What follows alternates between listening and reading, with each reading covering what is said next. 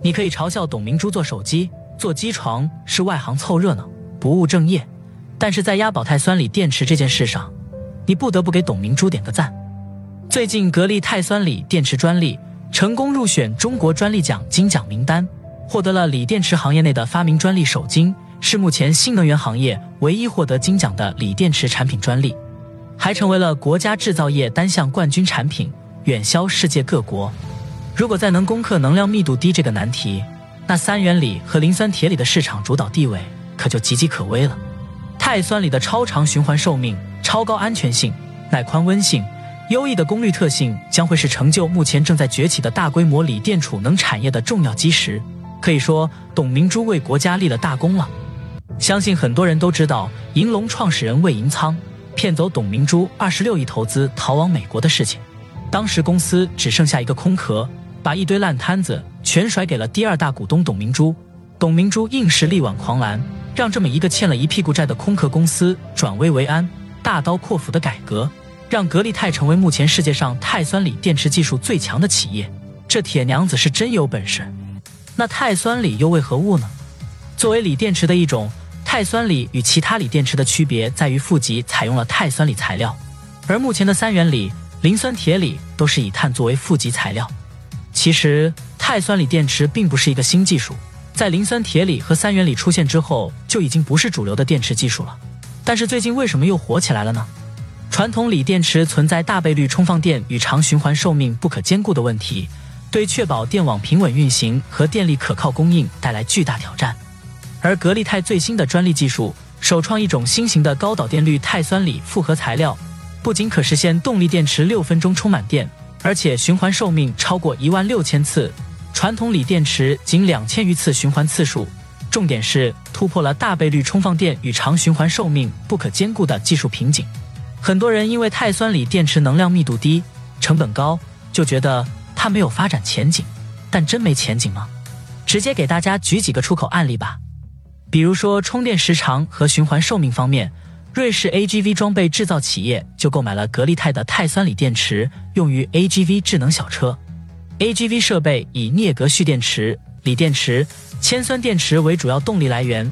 镍镉蓄电池充电需要一小时以上，传统锂电。铅酸电池充电需要五至八小时，而格力钛酸锂只需要八至十五分钟即可充满。三万次的循环寿命，让 AGV 智能小车在生命周期内无需更换电池。换作是之前用的镍镉蓄电池、铅酸电池，充放电循环次数只有五百至一千二百次。再比如说安全性方面，西班牙、意大利、捷克等国采购了格力钛电池，用在了有轨电车、无轨电车上。大家都知道，轨道交通对安全和稳定性的要求非常高，而格力钛酸锂电池经过尖针穿刺、电钻冲孔、力矩切割等破坏性测试，均未见冒烟、起火、燃烧、爆炸等现象，比磷酸铁锂电池更安全。而且三十年的超长使用寿命，可避免频繁的维修和更换，延长了轨道交通车辆的使用寿命，大大降低了成本和维修工费。再比如说耐宽温方面。丹麦购买了格力钛酸锂电池，用于移动储能设备。这些移动储能设备能为丹麦、芬兰等北欧国家提供电力补充服务。丹麦、芬兰等北欧国家多数地处高纬度地区，冬季日照时间短，气温偏低，对电池的耐低温性要求较高。而格力钛酸锂电池在超低温环境下仍能保持常温时的状态，具备零下五十摄氏度至六十摄氏度超宽范围完全充放电的能力。应对北欧的环境气候可以说是游刃有余，而阿联酋则是因为耐高温购买了格力钛酸锂电池，用于电动巴士。大家要知道，阿联酋首都阿布扎比是典型的沙漠气候，年降雨量极少，平均气温在二十五摄氏度以上，夏季的气温更是高达五十摄氏度。这时候，钛酸锂电池放在这种常年中高温的地区，完全解了当地的燃眉之急。所以说，能应用的场景有很多。现在主要是用在公交车、场地车和储能领域，还有对电池稳定性要求极高的军工领域，发展前景肯定是有的。大家吐槽的价格贵和能量密度低的问题，也确实是事实。但是客观的说，三元锂和磷酸铁锂就没缺点吗？